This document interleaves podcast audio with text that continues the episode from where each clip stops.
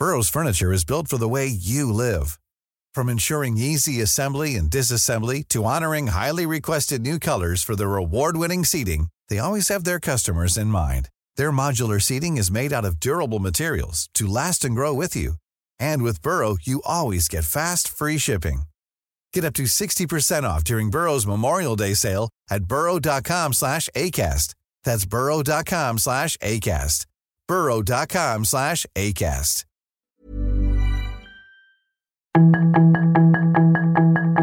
Tarde a tarde, lo que necesitas saber de forma ligera con un tono accesible. Solórzano, el referente informativo.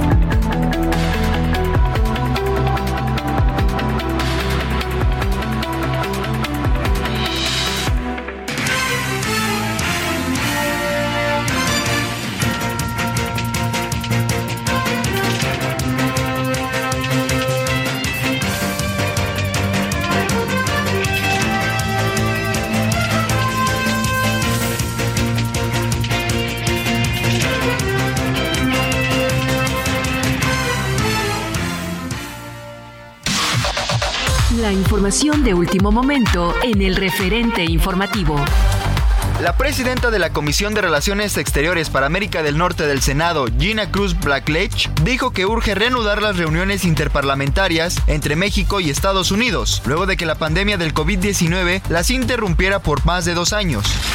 El titular de la Comisión Presidencial para la Verdad y Acceso a la Justicia en el caso Ayotzinapa, Alejandro Encinas Rodríguez, presentó ante la Fiscalía General de la República una denuncia contra quien resulte responsable de la filtración de la indagatoria en la que se reveló cómo fueron asesinados los normalistas. La defensa de los cuatro militares contra los que se dictó auto de formal prisión por presuntamente estar relacionados con el caso de la desaparición de los 43 normalistas de Ayotzinapa aseguró que sus representados no están involucrados en tales hechos e incluso afirmó que serán exonerados. Elementos de la Secretaría de Marina aseguraron en dos acciones en la costa de Oaxaca 1.055 kilogramos de presunto clorhidrato de cocaína y una embarcación con 18 bidones que contenían combustible, así como la detención de tres presuntos transgresores de la ley.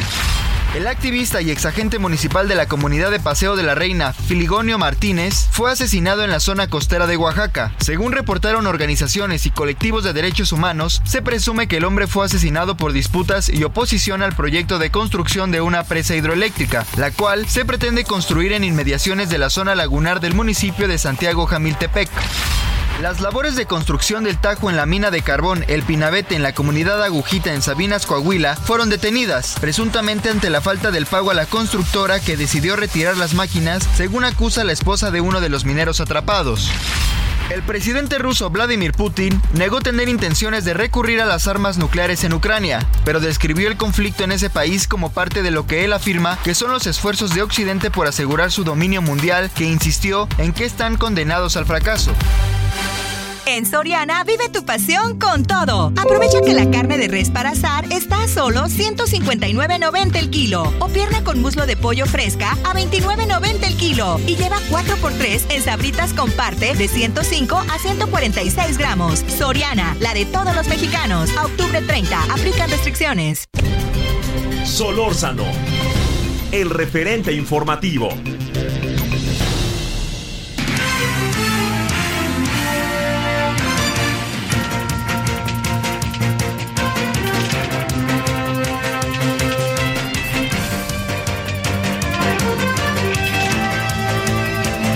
Buenas tardes, aquí andamos, andamos todavía medio roncos, espero que en las próximas horas ya estemos listos, listos. Su servidor Javier Solórzano, en nombre de todas y todos quienes hacen posible la emisión, le damos la más cordial bienvenida a 98.5 de FM, Heraldo Radio, y aquí andamos en el referente, ¿cómo ha estado?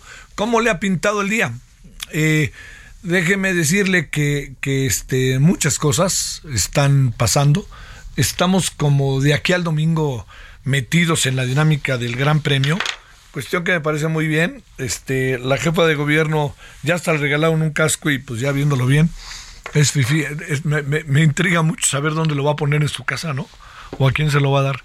O quién se lo va a regalar a sus nietos cuando tenga, si es que, o no, o si tiene, a quién, a sus hijos o a quién. No, me, me llama la atención porque fue como muy drástica, ¿no? Su reacción, como, pues le diría yo, como si en el fondo, este menospreciara o lo viera de abierta y definitivamente clasista el, el, Gran Premio. Hay mucho de eso, seguramente varios saldrán y me dirán, pues sí, hombre, que no te has dado cuenta? Sí, sí, me he dado cuenta, pero el asunto está en lo que significa para una ciudad como esta, para un país como este y sobre todo todo lo que detrás de él hay, ¿no? Este, vio lo que pasó ayer en Guadalajara, este, yo nomás le diría lo que pasó ayer en Guadalajara, ahí en la Minerva, en la avenida ahí, eso muestra lo que significa las carreras para la gente. Y yo ayer lo decía, menospreciar el Gran Premio porque es FIFI. Nunca he ido, ¿eh? que quede claro. no conozco a nadie que esté ahí. Este, bueno, sí conozco un cuate que era mi productor y que luego se fue para allá.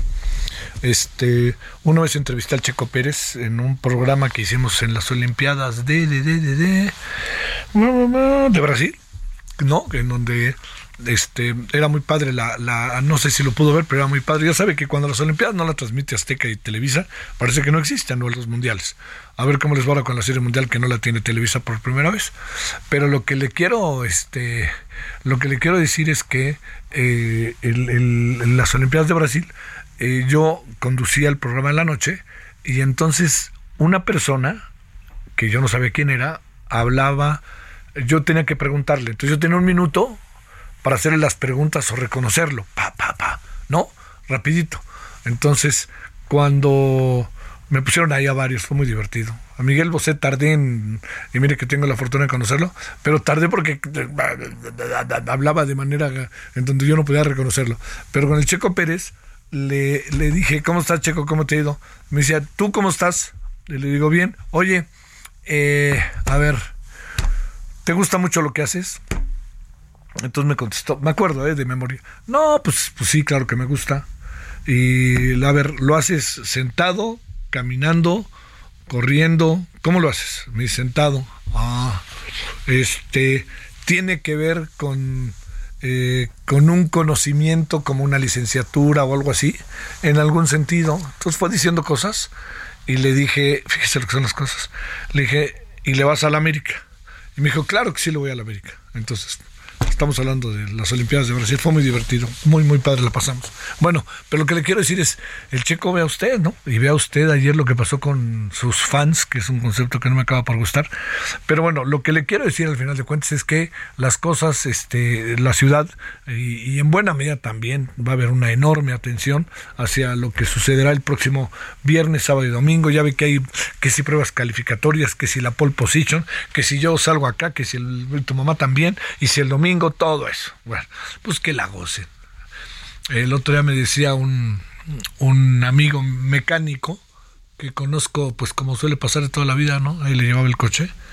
Y le digo, oye, ¿y a poco vas a ir al Gran Premio? No, porque no tengo, pero alguien me consigue, voy corriendo. Y entonces, eso se lo dije hace como un año. Y ahora que lo volví a ver, me dijo, ya tengo mi boletito y nos vamos cuatro compas. Así que, pues, ese es el, también el, el, el, como diría, ¿no? El público, la audiencia del Gran Premio. Bueno, pues aquí estamos hablándole de este tema que nos está rodeando, que estamos eh, en medio, pues, de, del, estamos a punto, ¿no? Eh, muchos eh, hoteles cerca del aeropuerto y en Polanco particularmente, ni cómo, ya sea auténticamente ni cómo este, poder este, conseguir un, cuarto ahorita, ahí sí se lo digo, por si, si tiene pensada y va a venir a la Ciudad de México y vive en algún estado de la República, o si nos está viendo eh, o si nos está escuchando más bien en, a través del internet en alguna parte. Está dificilísimo ya conseguir ahorita este alojamiento y no se diga boletos. ¿eh? los boletos están... Es, así es el mundo. ¿eh? Tampoco pensemos que somos los únicos a los que los, los, este, los boletos de repente brincan de la manera en que brincan. Bueno, ese es uno de los asuntos que tenemos.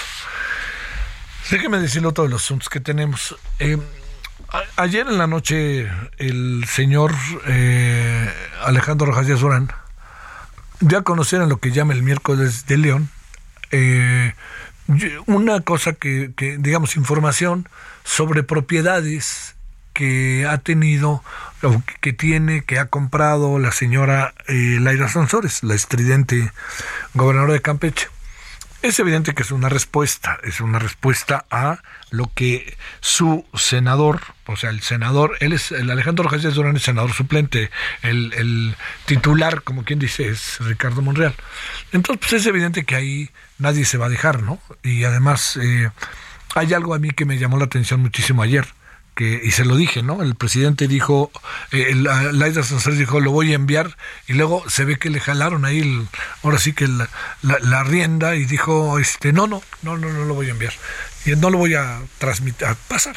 Y al final, pues lo acabó pasando, ¿no? Entonces, yo le diría que esto es muy importante verlo en el ámbito, pues, de la sucesión, de la sucesión adelantada. Yo, de repente, hay, hay algo como que que me parece que el presidente no, no con cosas como esta empieza a perder el, control, ¿no? Eh, digamos, a mí no me importaría, si ya fuera de Morena, que el presidente perdiera el control. La clave del asunto es cómo nos organizamos. Y como están las cosas, no se ve cómo se pueden organizar. Y están muy, pero muy confrontados. Entonces, esto se lo planteo porque se suma a que una de las corcholatas, la corcholata tabasqueña, se ha dedicado estos días enfurecidamente a atacar a diestra y siniestra eh, desde los congresos locales. Está yendo a los congresos para convencer a los eh, congresistas de que aprueben la extensión de las Fuerzas Armadas hasta el 2028 pero no nos hagamos, está en primera fila y le está saliendo y además le sirve como gira de trabajo y le sirve como campaña. Entonces, ¿dónde, cómo se trabaja? ¿Dónde trabaja el señor, la señora, este, eh, eh, ¿cómo se llama? La, señora Clave ¿Dónde trabaja el señor este, Marcelo Obrador? ¿Dónde trabaja el señor Adán Augusto? Son altos funcionarios, pero ¿dónde trabajan? ¿Qué hacen?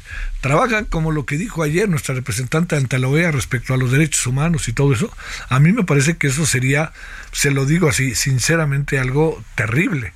Si, digamos, la manera en que la señora leyó un texto en contra de ONGs, etcétera, etcétera, me parece que, digamos, la verdad, una embajadora, una diplomática de carrera de tanto tiempo, pues este, dirían en otro tiempo la perdimos, ¿no? Y la perdimos a, ¿para qué? Ese sería el asunto. ¿Para qué la perdimos, no? O sea, ¿a dónde fue? ¿Ganamos algo? No ganó nadie nada, nada. De no ser repetir las fórmulas que el presidente López Obrador tiene respecto a estos temas.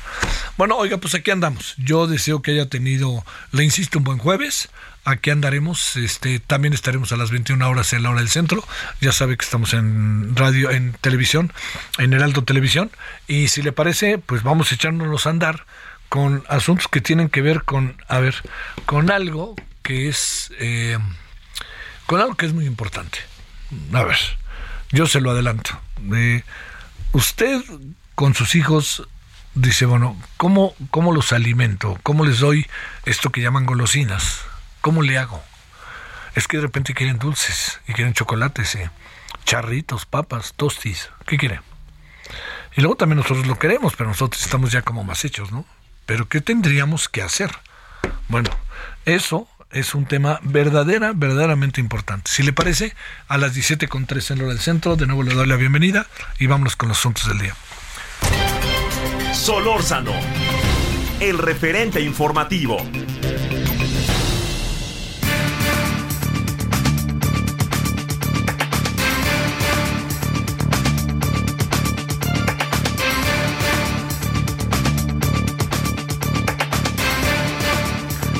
Aquí estamos de vuelta, gracias que nos acompaña.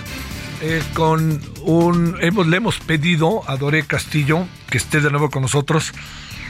Eh, ayer nosotros nos confundimos de manera este muy muy lamentable respecto al tema, pero Dore fue Dore fue realmente gentil y pudimos hablar de ella de otros temas que no necesariamente son los que están en línea directa con su conocimiento, su capacidad, su investigación. Y entonces por eso le hemos pedido que hoy hablemos de lo que ella sabe más, ¿no? Partiendo de que lo que ella dijo ayer sí le sabe, pero de esto es como su área de investigación y de trabajo. Bueno, Dore Castillo, coordinadora de Contrapeso, ¿cómo estás, Dore? De nuevo una disculpa. Hola Javier, mil gracias por la invitación. Nuevamente un gusto estar aquí contigo y un saludo a todo tu auditorio. Estábamos a punto de meternos abajo de la mesa, créemelo.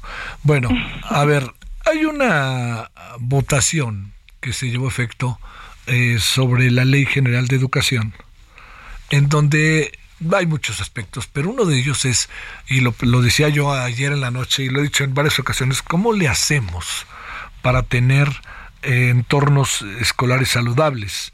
Por ejemplo, alimentación, salud, este, alimentos, todo eso. ¿Cómo le hacemos, Dore? Porque me da la impresión de que una cosa es lo que deseamos y tengamos que hacer y otra cosa es que si lo podemos hacer y te lanzo otra otra otro concepto más, ¿no? Las este, escuelas de tiempo completo pues realmente nos estaban ayudando. Adelante, Dore. Sí, desde la sociedad civil eh, el tema de las escuelas y su capacidad o no de proteger la salud de la niñez en materia alimentaria es algo que nos preocupa y nos ocupa. Y pues hemos visto, ¿no? A lo largo de casi dos años de lanzamiento de la regulación existente y a ocho años de ser obligatoria, que no ha servido para proteger la alimentación y la salud de las y los escolares. México cuenta con una regulación en teoría de carácter obligatorio que no ha hecho su papel. Y en este sentido es que desde la sociedad civil hemos recibido con mucho gusto y hemos celebrado esta votación a favor de este dictamen en materia de salud alimentaria en las escuelas, que fue aprobado con 479 votos a favor el día de antier, porque eh, atiende diversas eh, aristas que estaban pendientes, porque si bien en México se ha procurado avanzar en la prohibición de productos no saludables, todavía hay elementos faltantes, por ejemplo, prohibir también la publicidad de esos productos, fomentar los alimentos saludables regionales, el consumo de agua simple, ampliar esta regulación a la venta de otros productos, por ejemplo, no solo los preenvasados, sino también aquellos, por ejemplo, eh, que se venden a granel o en máquinas expendedoras. Y además subsanar las carencias que ya se habían señalado desde hace años en la regulación, que es que no no existen las disposiciones claras para ver qué le toca hacer a quién y cómo se va a vigilar la aplicación de esta medida y cómo se va a sancionar su falta de aplicación. En ese sentido, pues sí, vemos que esta, esta reforma que fue aprobada en el Congreso tiene el potencial para pues conducirnos, ¿no? Como país hacia eh, una protección integral de la niñez en las escuelas. Ah. Oye, este, a ver, pero, ¿cómo hacerle, Dore, que en este, este es el asunto de los las mamás y los papás y las propias escuelas, ¿no?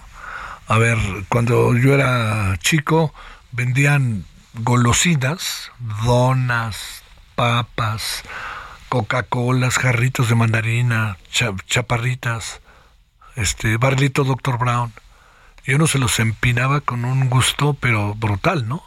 Y luego empezamos a tener una evolución, pero esa evolución no acabó por permear del todo en los hábitos alimentarios en las escuelas y en las familias, por las razones que quieras. Y ahora estamos tratando de brincar algo que es muy necesario hacer, pero que no tenemos quizás, Dore, todos los elementos a la mano para hacerlo. A ver, esto ahí, ¿qué hacemos? En pocas palabras es, Dore, ¿qué le decimos a los papás y a las mamás? ¿no? Porque también han de decir, toma esto, que es lo que ahorita puedes, ¿no?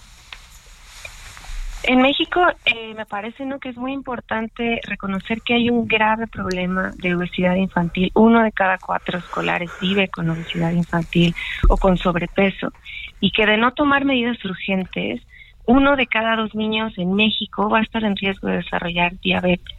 Y si bien hay distintos eh, espacios donde la niñez se desenvuelve, está el espacio no eh, familiar, el espacio comunitario, el espacio educativo.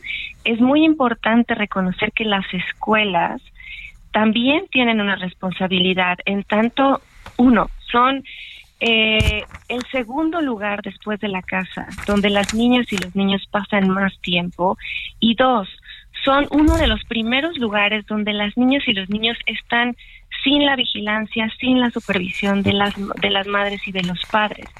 Y en este sentido, las escuelas, hacer ámbitos de responsabilidad del Estado, el Estado tiene una responsabilidad en proteger la salud de la niñez y en garantizar que en esos espacios que son competencia del Estado se proteja los derechos a la alimentación y a la salud.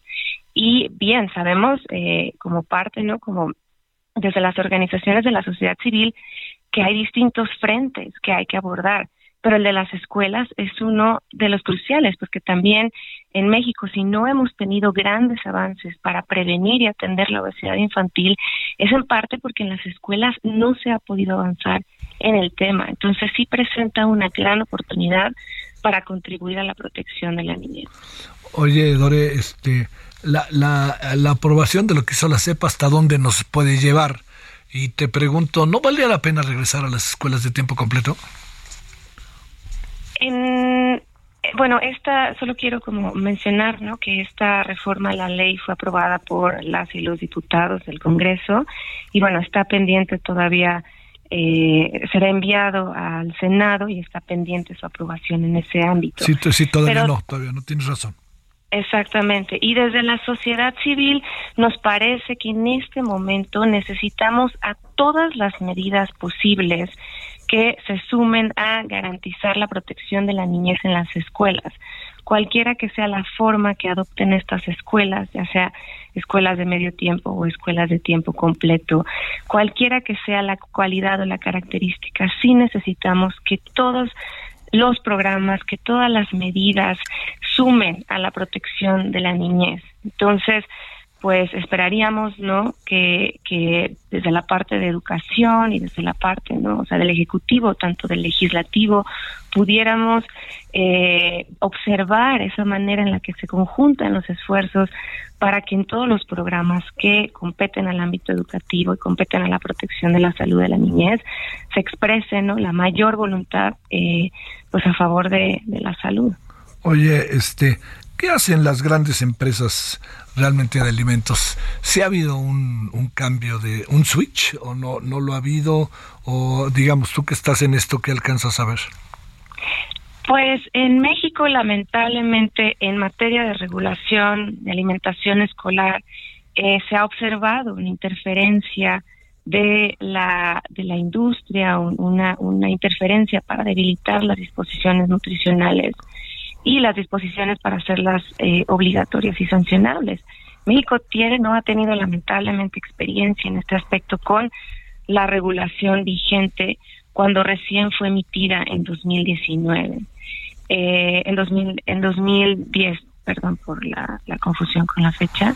Eh, y bueno, a la actualidad eh, hemos observado eh, cierta disposición para modificar la composición de algunos productos ultraprocesados, en especial aquellos que tienen etiquetado de advertencia, pero no fue una eh, voluntad eh, automática. Esta voluntad se dio a partir de que la regulación lo dispuso y a partir de la aprobación del etiquetado de advertencia y que este comenzó a ser aplicado.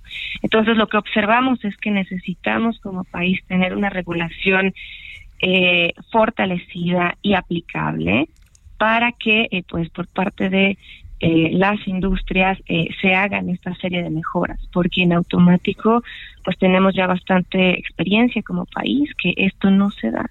Sí, sí, sí, sí, sí. Oye, este, este están creciendo nuestros, este, pequeñuelos eh, todavía con altos niveles de obesidad o no? Sí, sí, sí, lamentablemente eh, pues los datos no todavía eh, no nos benefician y además, bueno, hablar de las implicaciones económicas, porque pues los estudios también alertan, ¿no? Que la obesidad es un obstáculo importante para el desarrollo económico, que mantener a la niñez prisionera en entornos que favorece esta condición perjudica la economía y que eh, pues al contrario, no, que las medidas para proteger la salud de la niñez son costo efectivas. UNICEF menciona que cada dólar que se invierte para prevenir y reducir la malnutrición en la niñez da un retorno de 4 a 35 dólares y la OCDE es también muy optimista en ese sentido. Cada dólar invertido en prevenir la obesidad genera un beneficio económico seis veces mayor. Entonces hay grandes motivos, no solo de salud y no solo de protección de los derechos, sino también de eh, beneficio económico que acarrea eh, adoptar medidas efectivas para prevenir la obesidad. Doré Castillo, coordinadora de Contrapeso, te mando un gran saludo y el agradecimiento que estuviste con nosotros. Muchas gracias a ustedes por la invitación y buenas tardes. Gracias de nuevo por ayer. ¿eh? No, no, no. Ahí, ahí quedará en nuestra huella, como dicen. Gracias, Lore. Gracias. Hasta luego. Hasta luego. Bueno, ahora son las 17 con 25 casi. Eh, vamos a hablar después de la pausa de dos temitas que traemos por ahí. El tema Yotzinapa con todo lo que está pasando y el Máscara contra Cabellera Monreal Sansores con un tercer actor, Alejandro Rojas Díaz Durán. El referente informativo regresa luego de una pausa.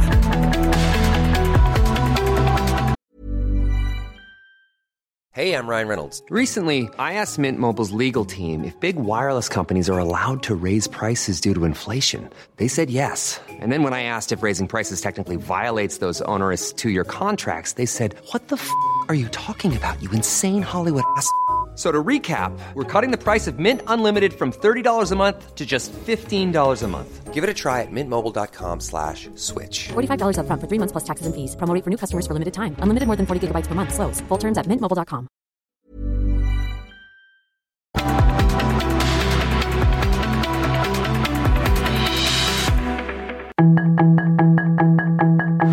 Estamos de regreso con el referente informativo.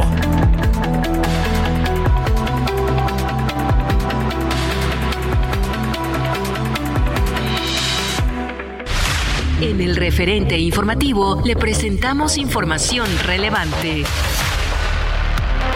El PRD llama al PAN y al PRI a definir una candidatura legítima en el Estado de México. Morena y PRI se unen en el Estado de México y aprueban minuta de la Guardia Nacional. Omar García Harfuch comparece ante el Congreso de la Ciudad de México. Más de 3.000 personas fueron liberadas por amnistía, asegura Rosa Isela Rodríguez. Asesinan al activista Filogonio Martínez, defensor ambiental del Río Verde, Oaxaca. Marina decomisó 8 toneladas de metanfetaminas. Se perdieron 120 mil plazas de trabajo en septiembre, según INEGI. Luis Ignacio Lula da Silva amplía su ventaja de sufragio en las elecciones de Brasil. Iraníes son reprimidos en protestas al homenajear a Masha Amini.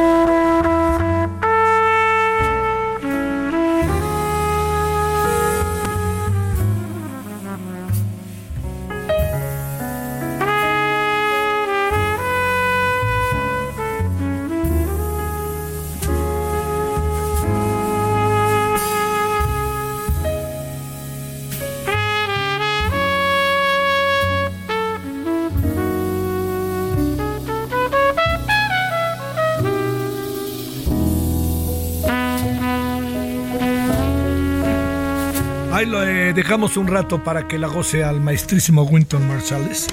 Yo le diría que Winton Marsalis, eh, Marsalis es este, de estos saxofonistas, trompetistas, trompetistas auténticamente fuera de serie. Auténticamente, ¿eh? Y de las muchas cosas que tiene esta ciudad el fin de semana, ahí le voy a presentar una más. Y esa más es este, y esa más es ni más ni menos que el sábado se va a presentar en el Auditorio Nacional. Juer Orjuen, bellísima canción. Bueno, ahí le dejamos un ratito más.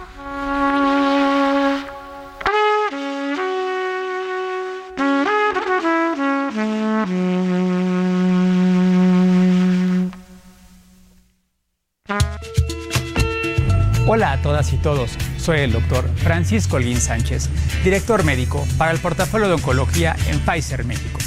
¿Qué sucede cuando se confirma un diagnóstico de cáncer de mama? Primero, es importante eliminar la creencia de que un diagnóstico de cáncer es sinónimo de sentencia de muerte. Hoy en día no es así. La constante comunicación con el especialista es de gran importancia para saber la localización y la etapa del cáncer, así como el tratamiento más adecuado. Las tres terapias básicas para contrarrestar el cáncer son la cirugía, radiación y los tratamientos sistémicos.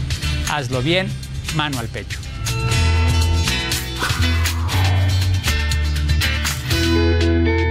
Una campaña de Heraldo Media Group. Solórzano, el referente informativo.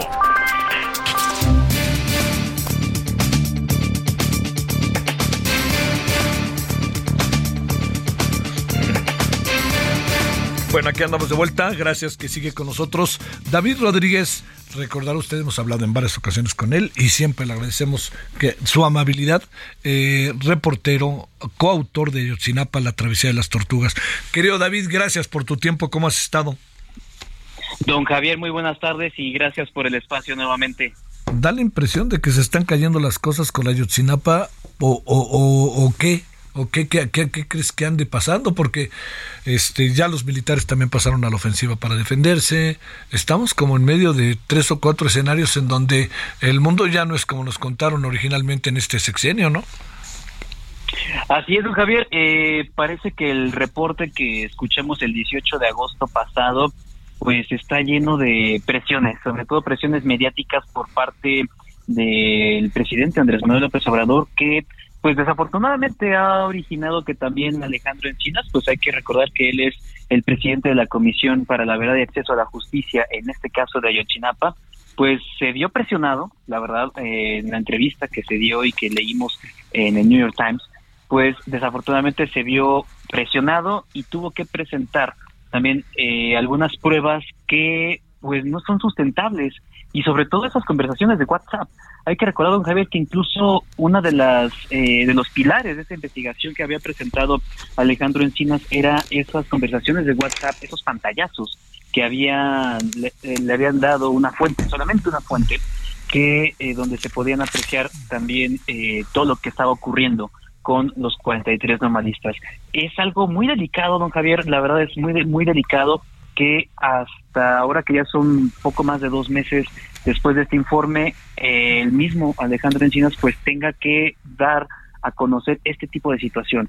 Y sobre todo que en la mañanera pues también se tuvo que dar esta eh, por así decirlo una pequeña réplica de su parte a lo que ya había expresado a este medio y que desafortunadamente pues ahora nos deja con la incertidumbre de saber si en verdad es real estas conversaciones de WhatsApp y también un punto neurálgico, don Javier, la reunión, esa reunión que habría tenido a principios de este año con Tomás Herón allá en Israel, don Javier, es algo que también llama poderosamente la atención en este caso. Oye, a ver, eh, digamos, como suele pasar, no creo que escuchemos la versión de Tomás Herón de Lucio sobre lo que pasó en esa conversación de tres horas, ¿no? Pero le suplicó que le dirigiera dónde estaban los estudiantes. Si, si, digamos, yo creo que más bien quien no quiso hablar fue Tomás Herón, porque se supone que estaban en el basurero de Cocula, ¿no? O, y esa era la, una de las hipótesis centrales de la llamada verdad histórica, ¿o no, David? ¿O cómo está esto? Eh, también lo que mencionaba la abogada de, Tomás Herón, eh, eh, recordar a Liora Tur Turkevsky, que pues ella insiste, insiste en que Tomás Herón, su cliente, pues no tiene ningún tipo de información o conexión con ese caso. Entonces, al momento en que va Alejandro Encinas, hay que recordar que también eh, pues el encargado de estas investigaciones también viajó a Israel para tratar de convencer a Tomás Herón de Lucio y sobre todo la invitación que hizo Alejandro Encinas de que no habría algún tipo de repercusión o incluso eh, gozaría de esa oportunidad para que eh, pues no reciba una sentencia mayor. Entonces, es algo que llama poderosamente la atención y que incluso el mismo Alejandro Encinas pues eh, ocultó en su momento y que eh, toda esta información tampoco se le pudo brindar al grupo interdisciplinario de expertos independientes que obviamente ellos están ya ahora analizando incluso eh, la semana pasada y este fin tuve algún contacto también con Ángela Buitrago, y sí también me confirmaba que ya, ya tienen en su, en su poder eh, esta información, sobre todo los mensajes de WhatsApp, y ahora con, eh, están eh, desmenuzando poco a poco esta investigación que realiza la COBAG. Sin embargo, eh, llaman la atención, ¿no, Javier? Es que son puntos neurálgicos, incluso Sí. él señala que son 55 puntos en los cuales no se tendría eh, totalmente eh, la verdad de estos mensajes. Entonces, la columna vertebral empieza a fracturarse. Y esta situación también de que él viaja a Israel para entrevistar, entrevistarse con Tomás Ferón de Lucio y a ofrecerle un acuerdo, es de llamar la atención. Esto está empezando a tornarse un poco extraño, don Javier, e incluso también hasta podría uno mal pensar de que el propio gobierno del presidente López Obrador pues eh, podría ceder a lo que Tomás Ferón quisiera, ¿no?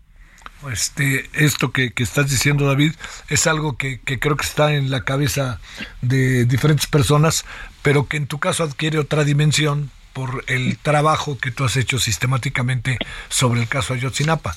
Déjame eh, plantearte un, un asunto más, que me parece que en esta parte, como tú lo has venido siguiendo, eh, no me parece bueno, sino me parece sensacional. Bueno, a ver, te pregunto, eh, ¿qué puede saber Tomás Cerón de Lucio?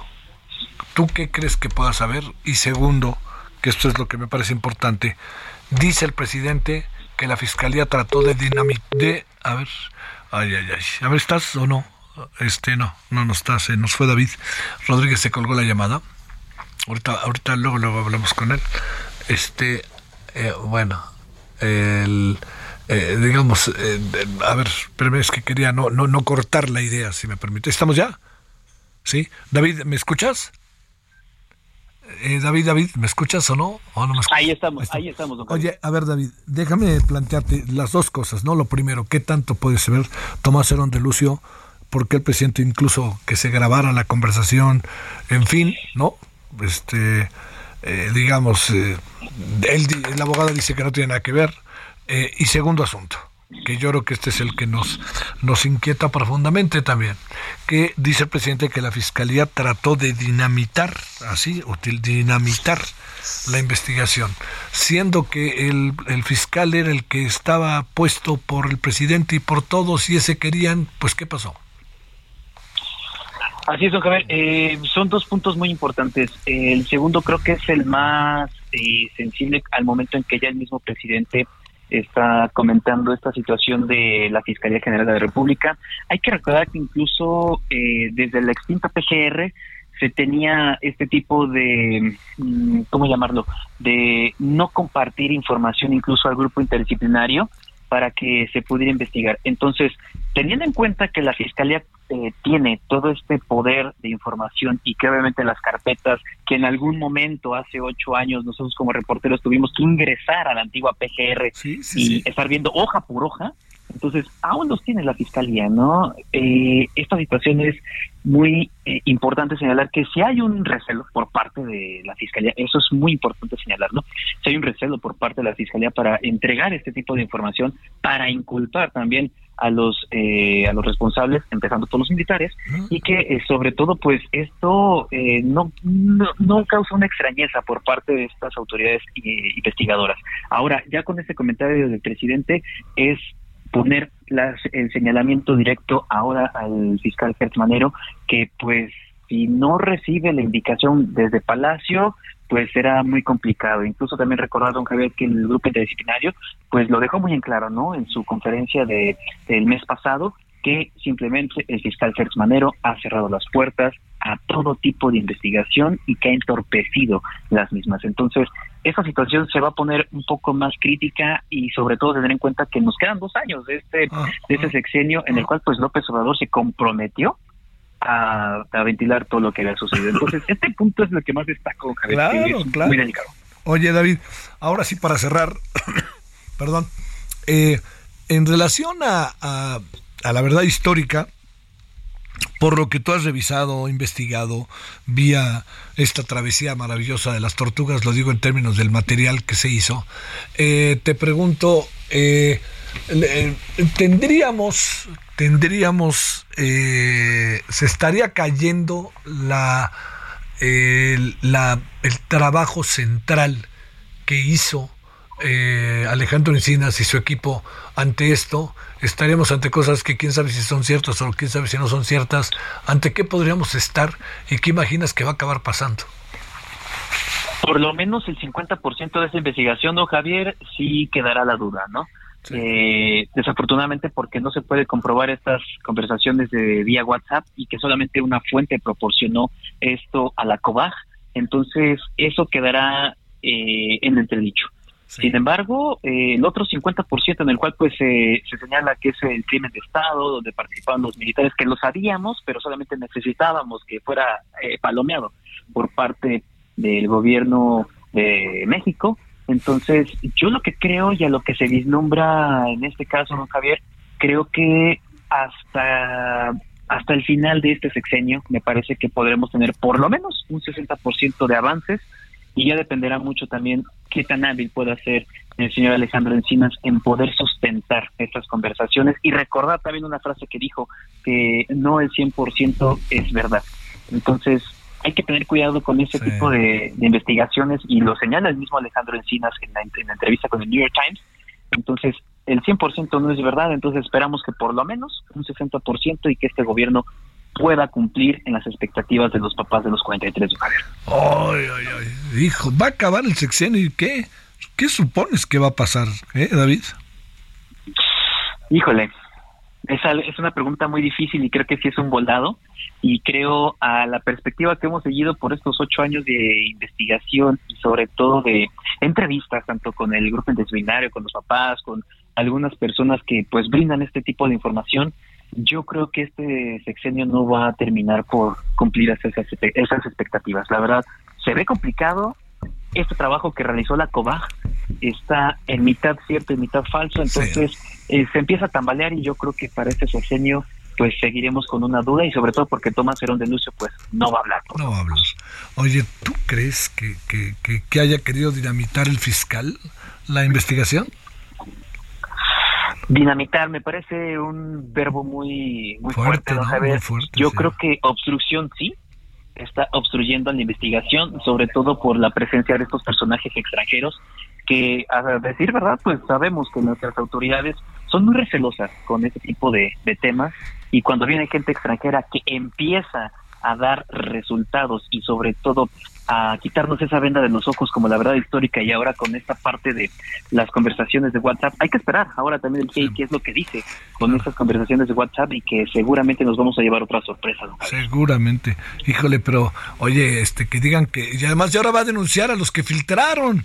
David, o sea, imagínate las denuncias que se va a llevar la señora Laida Danzores.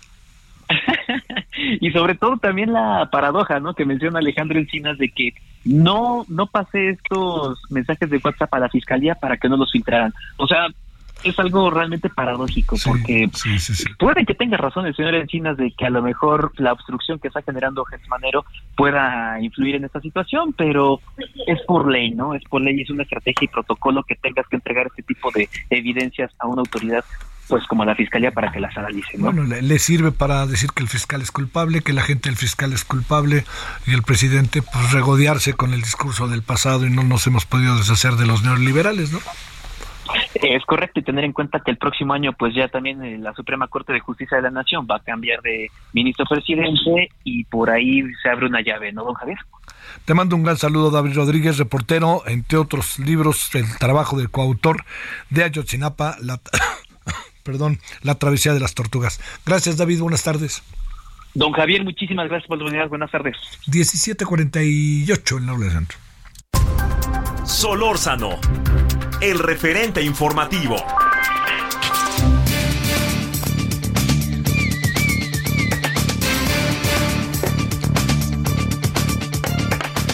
Gustavo López Montiel, profesor de la Escuela de Ciencias Sociales y Gobierno del TEC de Monterrey. ¿Cómo has estado, profesor Gustavo? ¿Cómo te ha ido?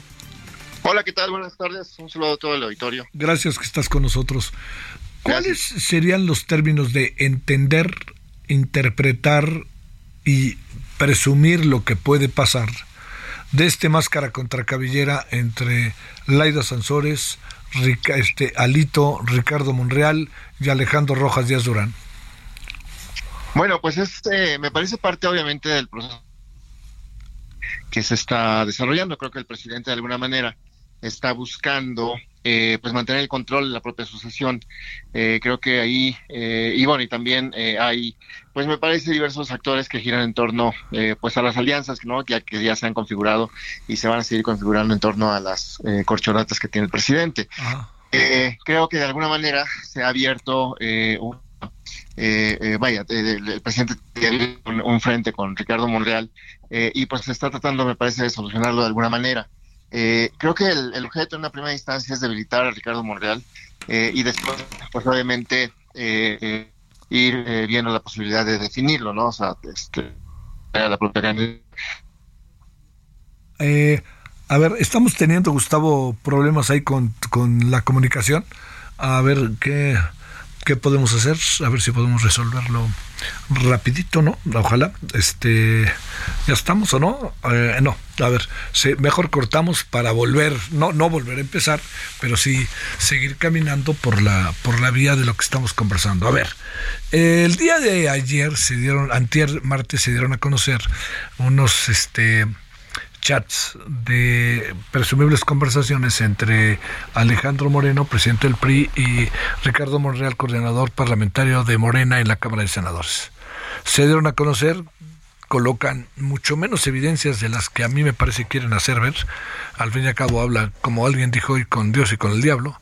Y también, eh, por otra parte, se dieron a conocer anoche, en lo que llaman miércoles, miércoles de León, acabaron, acabaron presentando en una pan, este, todas las propiedades que ha estado jugueteando la señora Laida Sansores comprando y hasta en efectivo. Bueno, estamos con Gustavo Montiel, quien es López Montiel, quien es eh, profesor de la Escuela de Ciencias Sociales y Camino al TEC de Monterrey. Y estábamos, le habíamos lanzado la primera pregunta de cómo ve las cosas. Pues si no te importa, recapitulemos, este Gustavo, para otra vez entrarle al tema, si te parece. Sí, claro, bueno, era un, un poco la idea de que es parte obviamente del proceso de sucesión presidencial me parece de alguna manera también de las alianzas que se han configurado y pues claramente eh, Laida Sansores lo que está haciendo es eh, funcionar, me parece, como la dura del presidente, la dura de este proceso de, definición de actores, ¿no? Tanto ya lo vimos con Alejandro Moreno y ahora lo comenzamos a ver con eh, Ricardo Monreal y en buena medida eh, aquí lo que me parece es que trató de hacer una especie de, de tiro de tres bandas pues porque siguió con el tema maldito, al final de cuentas la conversación que plantea con Ricardo Morales con Alejandro Moreno, eh, y pues me parece obviamente un, golpe a ambos, eh, porque también ya hubo algunas respuestas por parte de del PRI en ese sentido.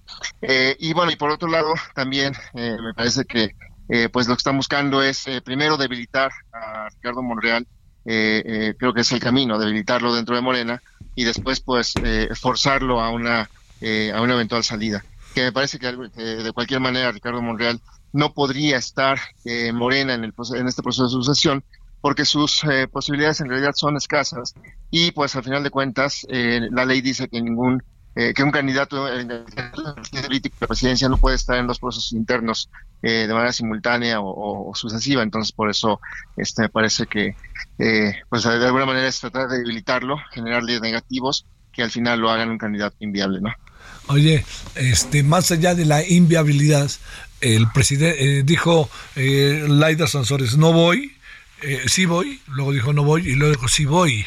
Eh, cuesta trabajo, por más que el presidente haya pedido calma, cuesta trabajo pensar que el presidente no estaba al tanto a detalle de todo esto, ¿no?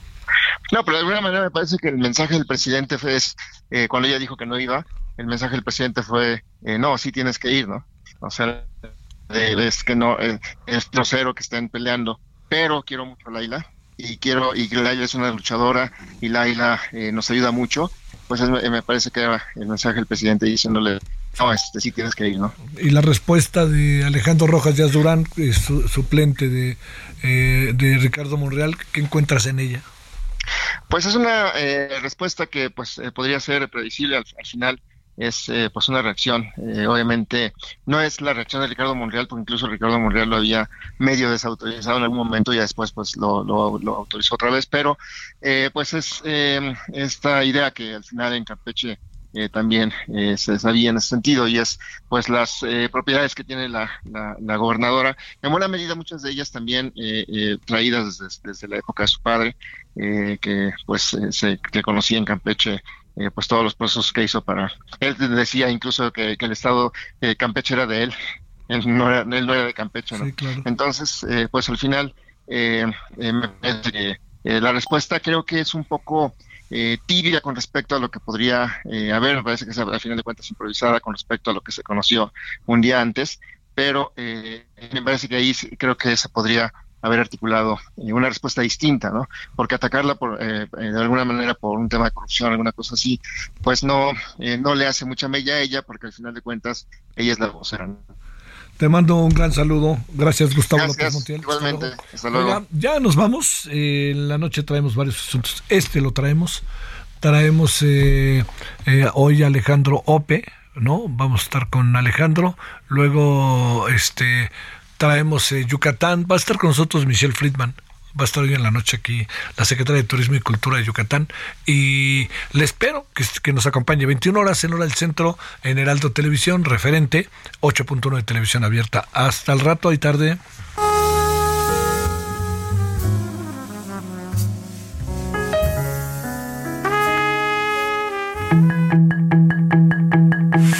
Hasta aquí Solórzano, el referente informativo.